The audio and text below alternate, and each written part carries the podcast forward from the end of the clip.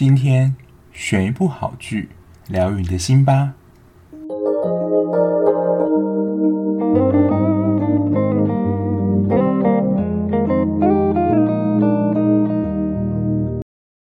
欢迎收听追剧二百五，我是小 B。Hello，欢迎收听今天的节目。今天可以看到要聊的剧呢，不是最近的剧。不过，就是如果你是长期有收看日剧的话，就应该会知道这是一个蛮经典的剧集。那其实今天会聊这一集呢，是一个 IG 上的听众密我，他是 Spotify 收听的。然后先跟大家说一下，就是在 Spotify 呢，终于能够找到我的节目了。因为之前 Spotify 分类不晓得为什么就是没有电视电影这个分类，然后都是英文的，它是被分配到艺术跟娱乐 Art and Entertainment 那个分类里面，所以就怎么样都找不到我们，因为这在我们前面的节目实在太多了。然后它现在就不知道怎样，就是有中文的界面，然后就有分成电视跟电影这两个分类。那在这两个分类呢，就是稍微划一下就可以找到我。那最近就有发现 Spotify 使用听众有增多的趋势，就是在跟别人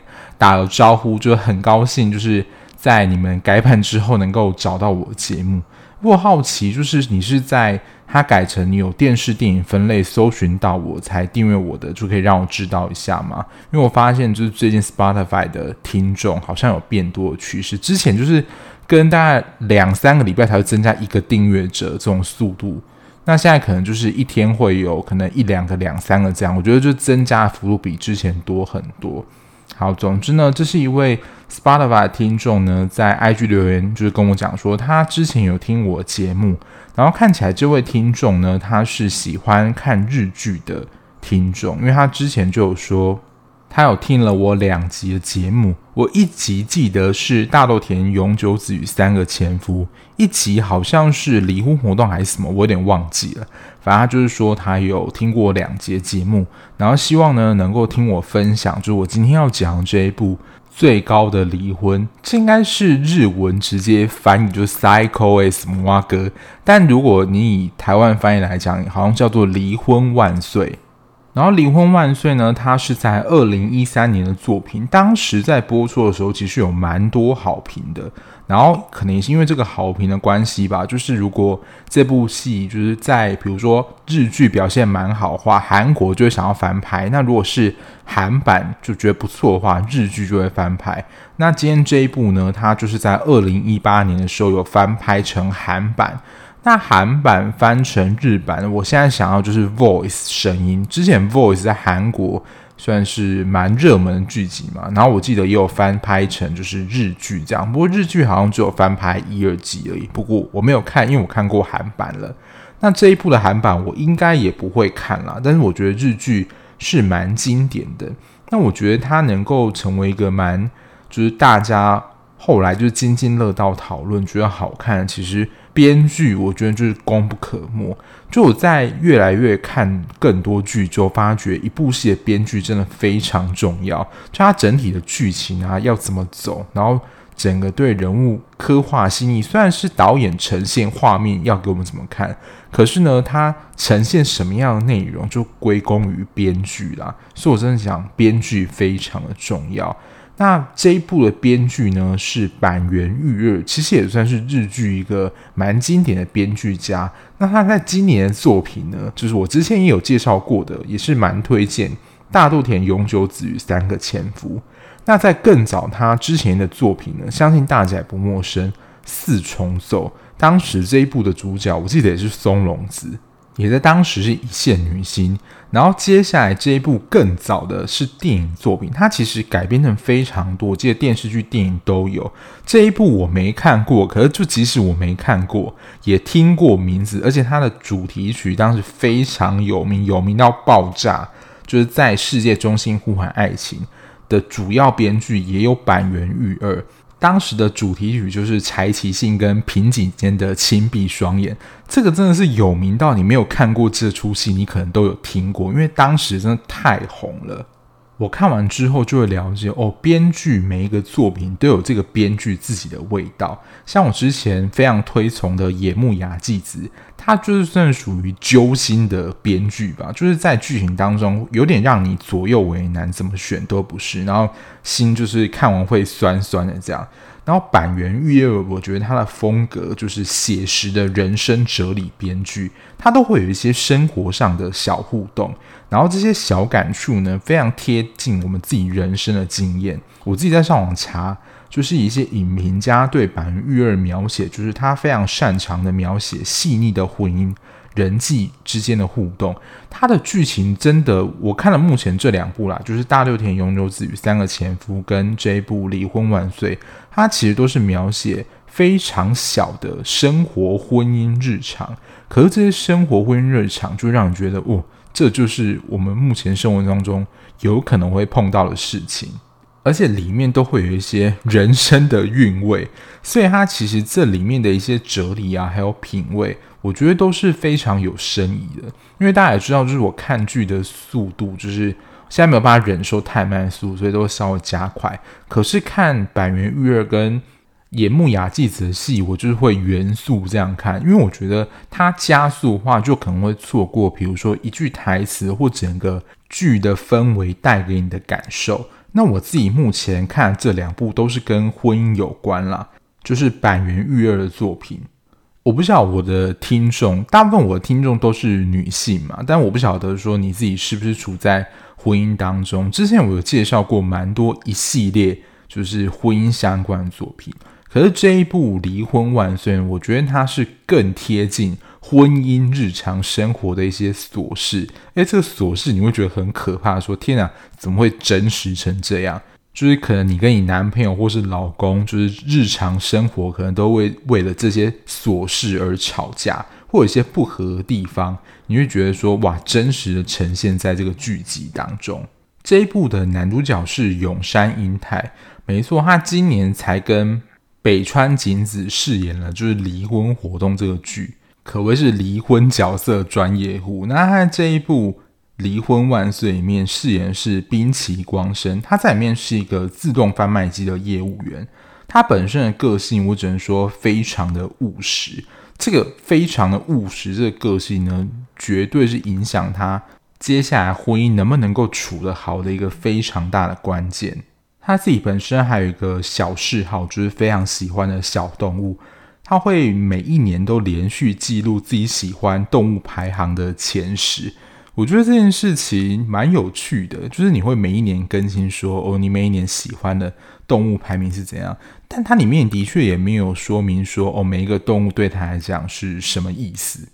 然后他的太太是由尾野真千子饰演的解夏，他在家里面是进一个洗衣店，然后他的个性呢跟光生就是比较。不一样，就是他个性比较大而化之一点，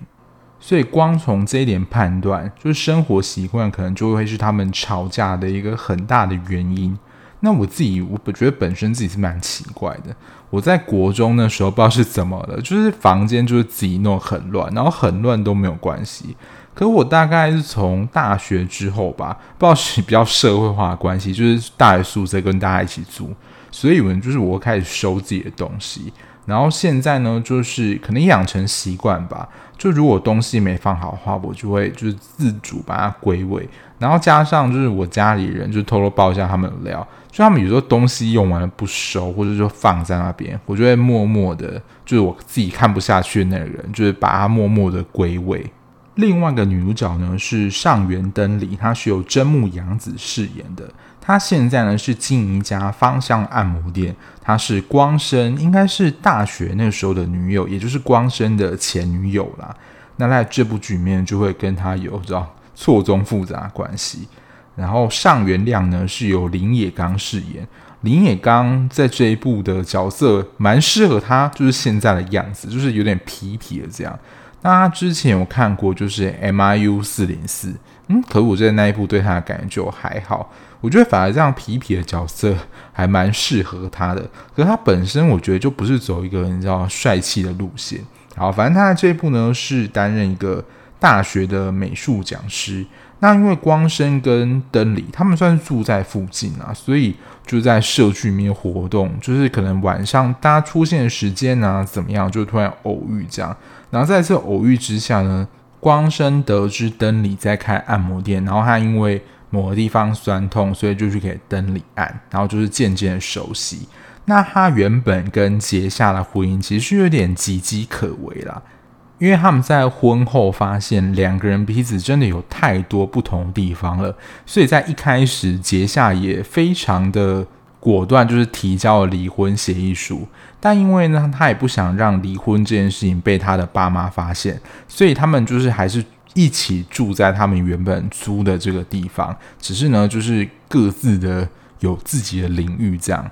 那如果有看过这一部的朋友，或是会对于这部戏这么印象深刻的朋友，就是他的看点了。我觉得他就是把婚姻写得太写实，写实到有点可怕。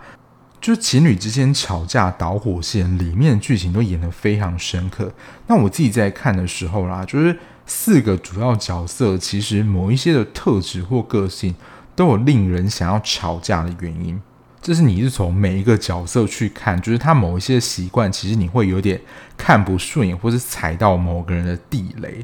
那他整体的，就是离婚万岁的这个整体的剧情安排了，你会觉得他们这整个吵架，然后又修复，再吵架又修复的过程，很像在看情侣吵架的完整的过程。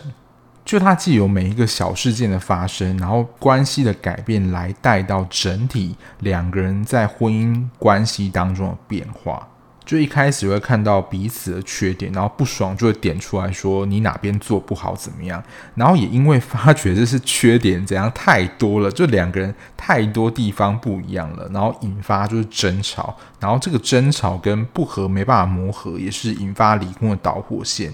那他们离婚之后暂时分开，你要说暂时分开也是，或他们在生活圈上有一个隔阂，他们就看见彼此的好与不好，这可能是他们在刚结婚就是甜蜜热恋的时候没有办法真的看得很清楚的地方。然后在关系冷战之后，就去回想说，诶，我们当初是为什么在一起的？就我们现在吵得这么严重，当初是怎么这么甜蜜的？就会想说，到底是怎么回事？那他其实就会看到了，好像对方都忽视了原本对方就是对自己的好，就会觉得哦，我们变成男女朋友之后都是理所当然，然后忽视了对方对于自己的付出，因为成为男女朋友之后就觉得好像都是应该的，其实这不是一个太好的想法。好，反正这样呢，就是他们注意到彼此的付出之后，然后对于关系。变得更加珍惜，重修旧好，所以你会觉得很像在看一个一整段完整恋情。就是你看完这部剧之后，但他们在现实当中确实已经走完一个婚姻的各个阶段步骤了。那我对于他片名翻作“最好离婚”或是“离婚万岁”，其实我自己有几个想法啦，就是这个离婚呢，其实对他们来讲是好事。也就是因为他们借由这次离婚呢，他们能够去深刻的思考，就是关系，他们两个彼此的关系是怎么样，而且能够全面摊开审视，说清楚、讲明白彼此对于双方的感觉是什么。因为当在关系里面，其实有些话讲出来可能会觉得太伤人，或是怕顾虑到对方的感受，或是可能连对方的感受也不在乎，没有想到。没有办法表达出来，或是不知道该怎么表达。可是，在既有这次离婚，双方彼此有一个设限距离之后，好像比较能够以客观的角度去看到说对方的好与不好。所以我反而觉得这样暂时的分开，反而对于他们关系的增进是比较好的。接下来呢，我就是会以感情的各种不同阶段去描述，说就是剧情里面就我蛮有感的部分，还有其实他某一些其实令人没有办法忍受的地方，大家也可以参考一下，就是自己在感情当中是不是真的有这样。而且我觉得就是这一部像刚刚之前讲的，就是有一些地方写实，你会觉得有点可怕。首先就是男主角光生，他就是一个非常务实主义的人。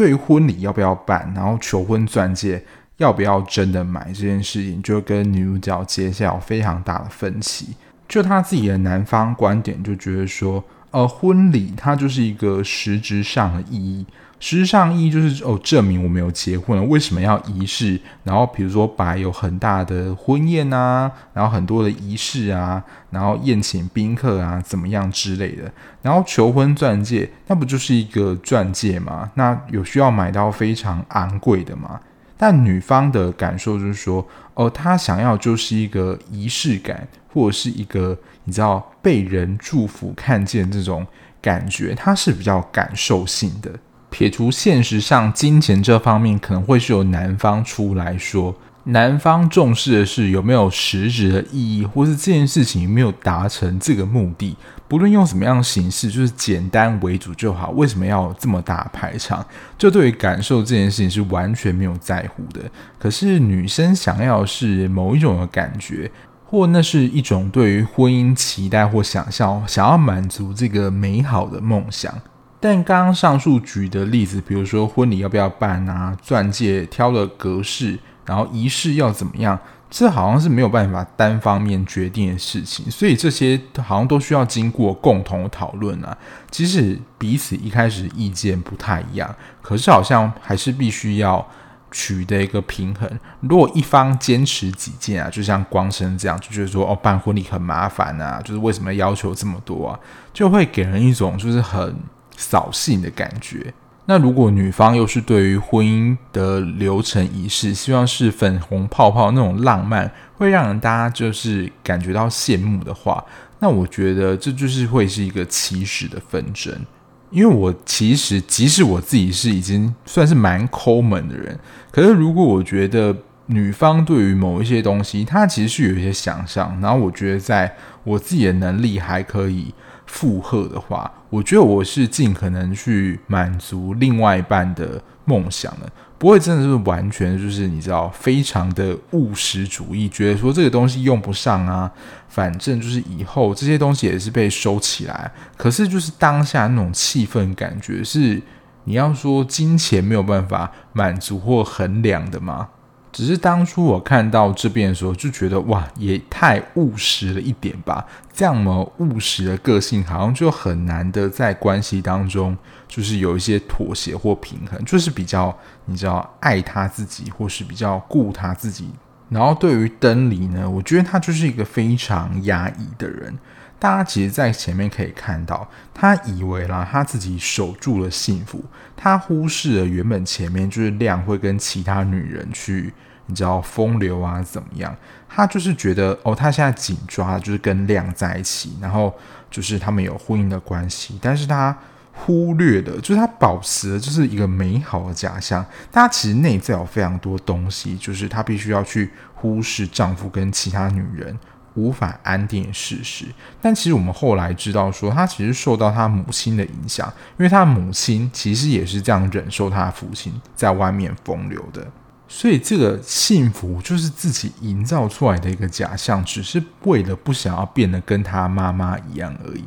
但你要说就是最终怎么样，其实我们都不可能欺骗自己这一关，就是我们自己的良心过不去啊。即使我觉得就是一个短暂的，好像。假装说服自己，可是我相信，就总有一天，这个反破力量，它总有一天会出现，只是出现的时间是比较早还是比较晚而已。这是我一开始在看到灯里他有这样的特质，或他这样反应的时候，我觉得在关系当中不是很 OK 的部分。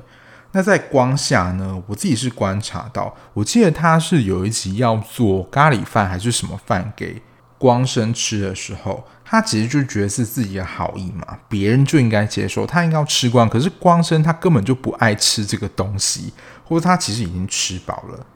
他就会特地觉得说自己准备了，就是我是特地准备啊，你怎么可能不吃呢？好像如果不接受的话，好像就是。忽略了自己很辛苦，或是特地为他准备这件事情，你怎么可能够辜负我的好意呢？类似这样的感觉，所以他其实这样的个性啊，后面非常的血淋淋的，就是他们在关系有点混乱的时候，就被灯里点出来说，你其实不是还是要求说，其实你在你自己的感觉里面要求。别人去接受你的好，其实你也很固执在你自己的状态，你根本没有想过别人的感受，他到底想不想吃啊？我觉得后面就是真的很精彩，就是登里这个一针见血的回应。而且他这样的互动就会让我感觉到他在这部戏里面比较像一个小孩子的个性。那光生相对来说，你要说比较成熟嘛，好像就是他比较会做家事一点啦，就是光下都是比较稍微邋遢的那边。最后是另外一个男主角亮，他其实对于提交结婚这件事情有一个恐惧在。原本呢，就是登里以为说他其实已经提交结婚证书，但后来被发现说，哦，原来他们两个其实并没有婚约的关系，其实四个都还是单身的状态。这件事情让登里也觉得蛮意外的。那亮呢，他蛮明显的，我觉得就是有承诺的恐惧啦。就是好像在关系当中，对于能够彼此承诺在一起、长久在一起这件事情，是感觉到非常不安的。他会内在有一种假设，就是他在别人抛下他之前，他要先抛弃别人，他不想要当被抛下那一个。所以，就是对于承诺这件事情，其实是感觉到蛮恐惧的。在某个层面上啦，就也会让我们觉得，就是他是一个渣男。所以在在关系当中的样态，我觉得一开始的最主要四个角色都有让人觉得可以 diss 的地方。走到剧情的中期，其实就是他们已经离婚了，就是光生跟杰夏已经离婚了，但是因为杰夏还不想要让就是自己的爸妈知道他们已经离婚了，所以隐瞒了他们已经离婚的事实。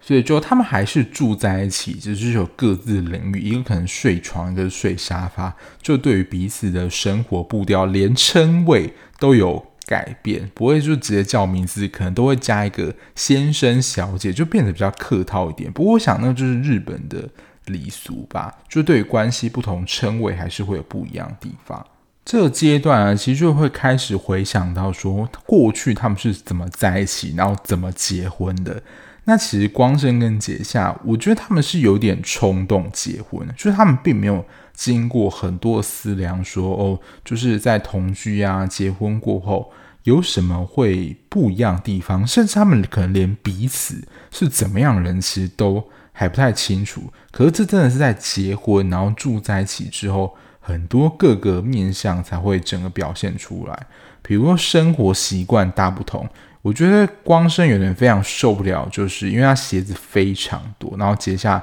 就会把很多鞋子就是进门就乱脱啊，然后可能就会像沙发马铃薯一样，只能挂在沙发上，然后衣服怎么样都乱丢。那这跟光生他习惯整洁秩序的这样的个性，就是非常不一样的。然后对于事物的价值观，这也都是很后来才呈现到他们对于彼此当中有非常多的不满。但我不晓得是不是因为他们真的认知到说，哇，真的有太多不一样，好像没有办法就是在作为夫妻了，所以他们其实在提出就是要离婚，然后递交申请书这件事情，其实是还蛮果断的，就很干脆。可是杰夏在中间有一段不知道就是有看过还没有印象。他就跟光生说：“我们不可以做就是最好的朋友、夫妻关系吗？”我想说，这到底是什么样的关系？我自己觉得应该是不太可能啦，因为毕竟你们之前就是有这么多的嫌隙。他这个主要想要描述、表达意思就是说，诶，我们不能过的，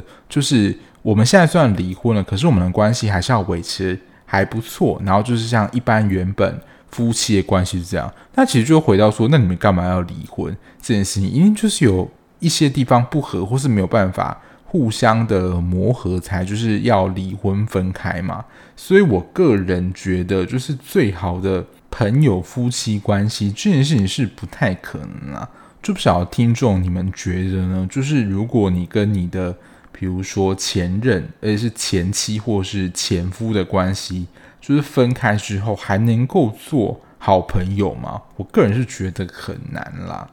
除非你们很快就认知到说彼此是很不合的，或在某个方面就是真的某个方面合不来，但各方面其实都还 OK，甚至好聚好散，而且也没有太多的牵绊跟纠葛。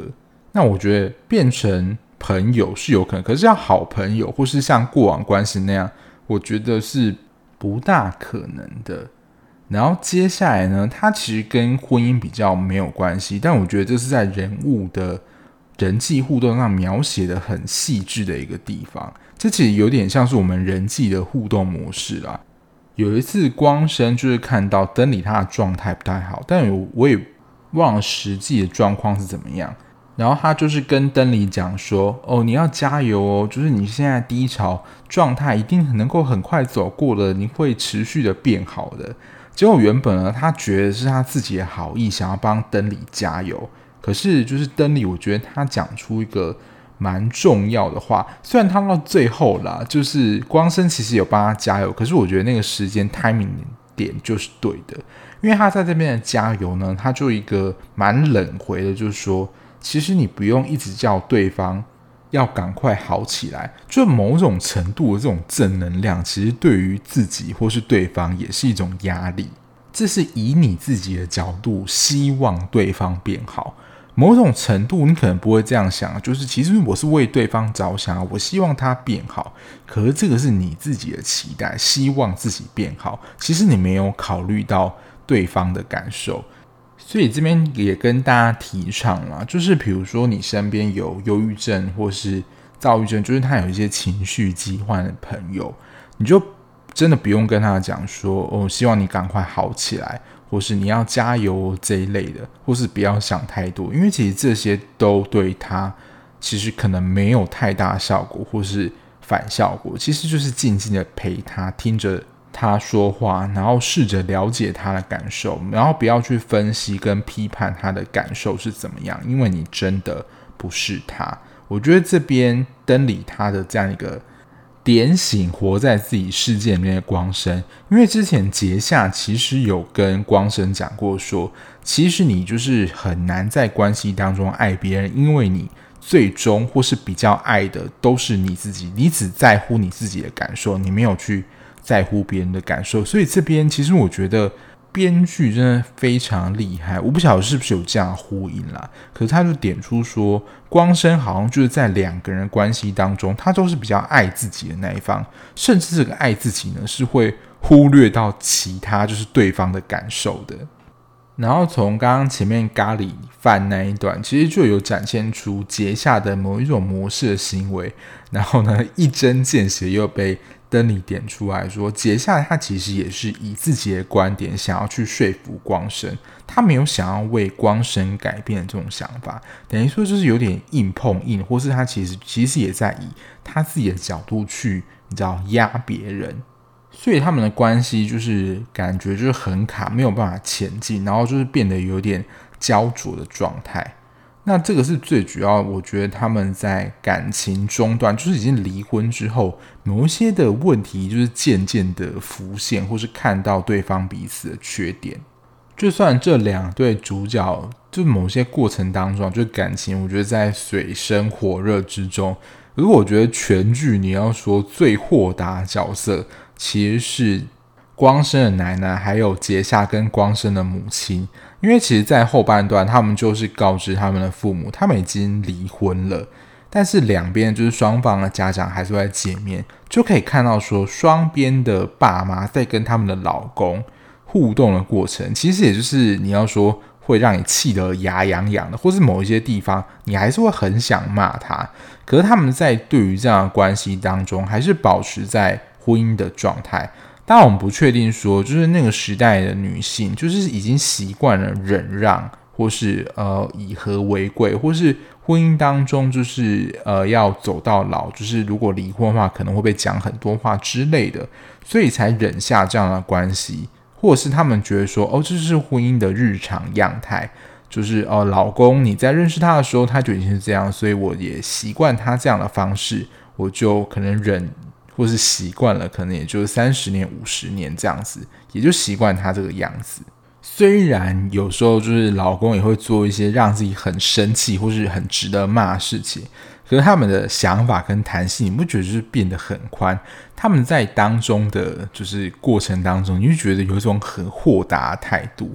包括我觉得奶奶已经是要修炼到某一种境界了，因为她其实她在剧情当中有提到。当初他要跟就是爷爷离婚的时候，就是没有人站在他这边，也没有人就是了解他感受是怎么。现在总算懂了吧？有一种这样的感觉。可是我觉得那时候奶奶就是有一种超脱、超然的态度在看待婚姻这件事情。所以他其实虽然啦，结夏很怕，就是跟奶奶就是讲说他们离婚的事情。可是其实我觉得奶奶是抱着一个非常豁达的态度。如果真的相处不来的话，真的不用像他在那个时代还要硬撑在一段不合适的关系里面。然后我看到这边，我又要再记光生一笔啦。就是其实这样的一个状态，也是当初他跟登里其中分开的其中的原因，就是不在乎别人的感受。当时登里为了某一个事情，好像是蛮难过的，可是光生就觉得说，其实这没有什么吧。或是你干嘛这么大的反应，就会有一种给人说你干嘛小题大做，或是不要胡闹，就是两边对于同一件事情的看法感受有很大不同。然后当可能比如说比较常在日常当中发生状况是女生会有比较大的反应，那男生就会觉得说。你这有什么好大惊小怪，或者有什么小题大做？就是他没有办法了解说这件事情对他的重要性，或他这件事情的感受是怎么样，所以又引发了就是一个非常火爆的点。所以登里也才会跟光生说，就是你还是没有办法理解我们当初会分开的原因吗？就是因为他不在乎别人的感受，就是只考虑到自己。其实这在关系当中真的是一个大忌啦。就好像你没有意识到说，当成为就是男女朋友或是夫妻的时候，在这段关系当中，你考量对象不再是只有你一个人了，你应该要去考量到就是两个人的状态。如果这件事情是会相互影响的话，你不可以自己爽就好，你还是要考量到别人的感受，或是你要多照顾、多了解另外一个人的感受是怎么样。就在剧情的中段，其实他们对于彼此，我觉得有一些在婚前的某一些点，他们其实没有看见或是忽略。可是，在这个磨合的过程，就是摊在阳光下，就是非常的明显。他们也会去看到啊，其实他们对于彼此，比如说做的一些事情，会视为理所当然。可是，他们其实，在关系分开之后，他们才会看到说，其实可能彼此对于付出上。都有一些牺牲，或是为他做的事情，可是因为就是在夫妻的关系当中，就觉得是理所当然，所以他们就没有看到，忽视就是对方为自己做那么多事情，所以还是会去想想看，说，诶，当初为什么在一起，或是自己到底是喜欢这个人的什么点，然后去思考说他们的关系要朝就是什么样的发展走。我觉得这边编剧有一个蛮。Drama 的写法跟走向是原本因为光生跟登里他们就是前任的关系嘛，所以就是原本以为可能会有旧情复燃，可能就会朝向这个剧情走向，但就是神剧是没有办法预测的方向。这个时候呢，登里就发现她怀孕了，就是他们要在复合前夕，登里发现她怀孕了，结果小孩是亮的。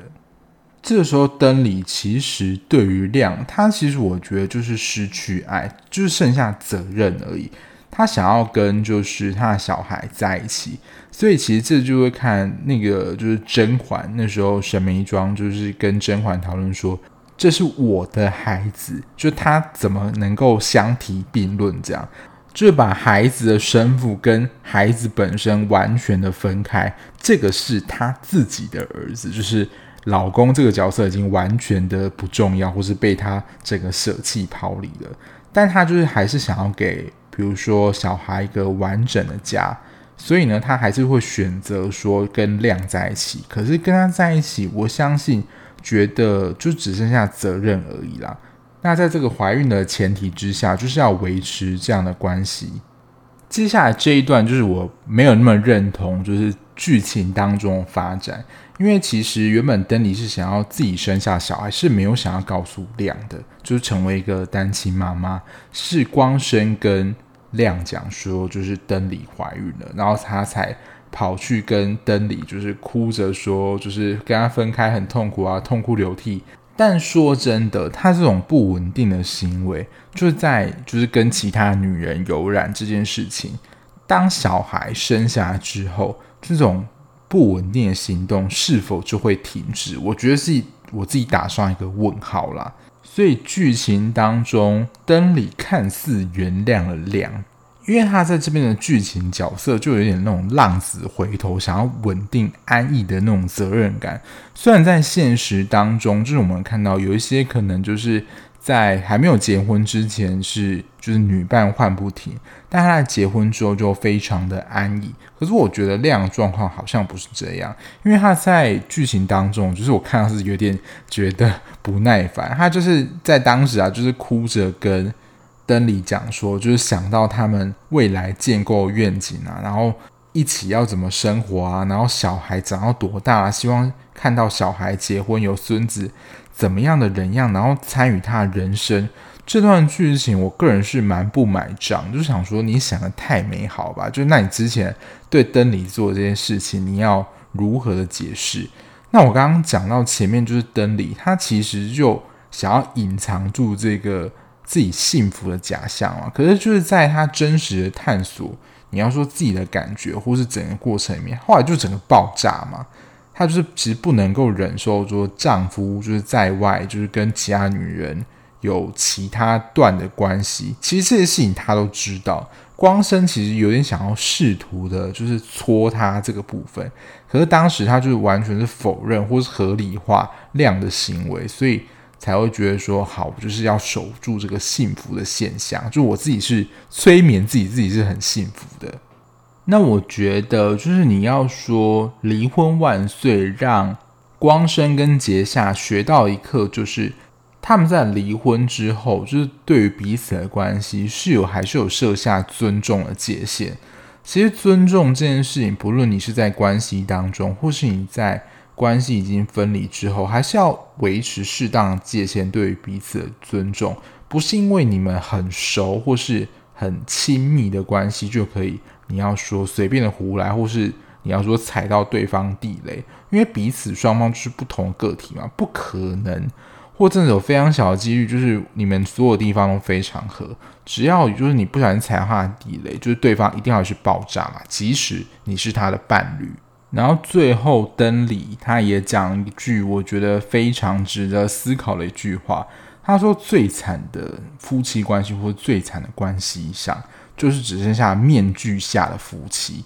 就他们在一起，就是可能只是因为关系上的义务，或是他们真的还没有离婚，就维系这种关系的存在。可是，在这段关系当中，可能不存在任何的。”你知道，至少关心或对于彼此的关爱等等，就真的只剩下夫妻之间的关系这一层名义上的意义而已，就等于是真的是名存实亡啦。我蛮推荐，就是大家就是如果卡在婚姻当中，或是婚姻卡住的状态，可以去看一本就是邓慧文医师写的《婚内失恋》，我觉得就有点算是这样子的一个状态，因为它里面有非常多的案例啦，就在讲说其实。即使在婚姻当中，可是好像就是名存实亡，在婚姻当中死亡了，所以叫做婚内失恋。面具下的夫妻，我觉得也有这样的一个意味存在，就是你可能连对方真实的样子，或对于这段关系的意义存在是什么，其实你可能也都不是很清楚。那我觉得这在关系上就真的是还蛮悲哀，就是真的会变成互相的牵制。最后这一段呢，它其实是奶奶讲的话，可是我觉得这句话非常的富有深意，就跟大家分享。如果你已经看过，就可以稍微回想过，说，哎，好像有这一段话啊。如果你没有看过的话，也可以听听看。他其实就在聊人的可不可以改变这件事情。然后那时候奶奶观点就是说，哦，他认为人可以改变，就像是一个负债。他其实在。你要说强调说，其实人是不可能改变，就是狗改不了吃屎，他的个性就是那样。他觉得说人的性格，那个就是他原本性格，他是没有办法改的。就好像如果你要他改变的话，就是你要一个负成长，你真的是会越弄越累的。那我这边就想要问大家一下，就是你对于你自己的伴侣，或是你自己的某一些特质，你觉得是可以改变的吗？我先说说我的想法，你不见得要认同我的观点，你有可能有可以自己一套说法。我自己觉得啦，是可以改变的。可是这个可以改变呢，取决于说你有多想改变，或是你有多大的驱力，就是促使你改变。就是我会从趋利的观点来看，比如说，好，减肥这件事情，有些人他当然你要说自制力很强，所以他能够按照自己安排的菜单啊或运动去排。但我觉得就是没有办法改变的人，某一个部分就是说动机不够强烈。或甚至你要说，就是不见棺材不掉泪啊，除非可能医师告诉他说，你再不减肥的话，你可能就会危及到性命。那他这个驱力就非常强，因为这个驱力是危及到生命的安全，所以要大到这样的驱力，他才能够愿意改变。否则就是你不管死拖活拖用什么方法，他就是赖在那里，就是没办法改变。